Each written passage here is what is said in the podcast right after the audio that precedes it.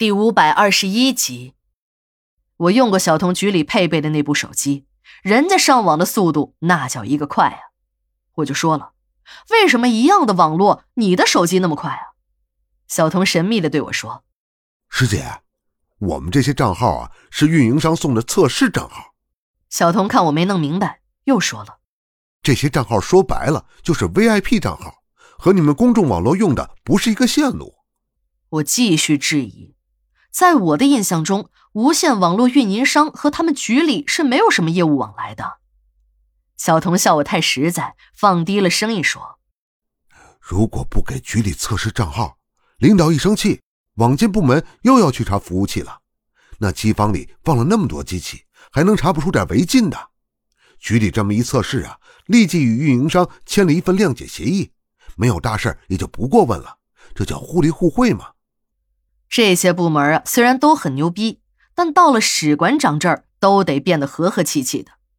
小童还对我说：“我们局领导确实不是一般人，早就意识到了那冰柜中有猫腻，所以才告诉我一定要格杀勿论。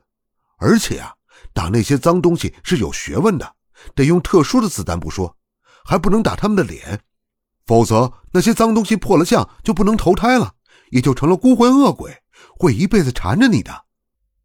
机修厂的老顾有了口福，他的那个酒友邻居又请他吃饭了，好酒好菜，可老顾总是感觉这味道有点怪怪的。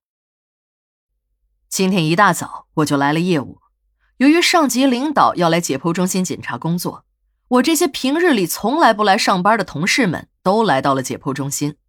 要不是我热情引路。有两个共建方的副主任连自己的办公室都找不到，那几个副主任虽然也都带着下属，可那些人里竟然没有一个人愿意到地下尸库里打扫卫生的。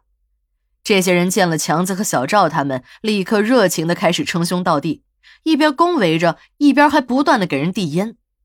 这礼下于人，必有所求啊！在一片哥哥姐姐的客套声中，我的几个同事也明白了过来。这又是要他们去帮忙到地下尸库里打扫卫生。这些人很勤快，把一楼到五楼的卫生都包了下来。刘姐一边往地下尸库中走，一边说：“这些人都是奸妈生的，每次都是啊，在大街上见了我们躲得远远的，唯恐和我们说句话都会沾上晦气。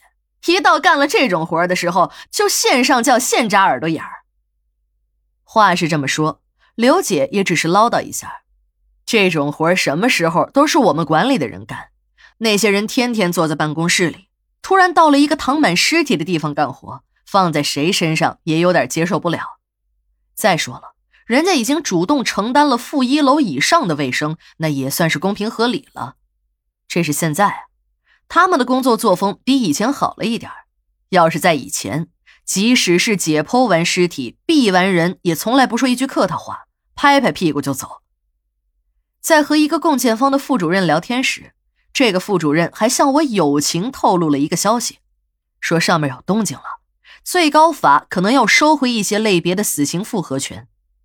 现在市里也在进行司法整顿，跟我们殡仪馆和解剖中心有关的是，要在适当的时候集中清理一批在我市民愤极大的犯罪分子，为了不引起社会上的不良反应。处决这些犯罪分子的场地就定在殡仪馆的解剖中心。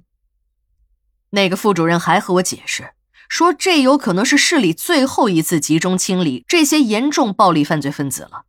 在以后，如果死刑的复核权集中到最高法，地方上也就没有那么大的权限了。那个副主任和我说的很详细，还提到了什么少杀慎杀是上边提出的新的工作中心。还说什么我国已经加入联合国反酷刑联盟，死刑都有可能被取消了。看那个副主任的神采，好像自己真的已经到了美利坚，还和我大谈起了自由民主。虽然我听他谈的很空泛，都是一些口号式的东西，但这些较为进步的思想能从我们一个公仆的口中说出来，已经算是进步了。最值得肯定的是，他知道自己已经不是大老爷了。等打扫完了卫生，已经是快十点了。这个时段，管理的业务也应该忙了起来。我和同事们便赶了回去。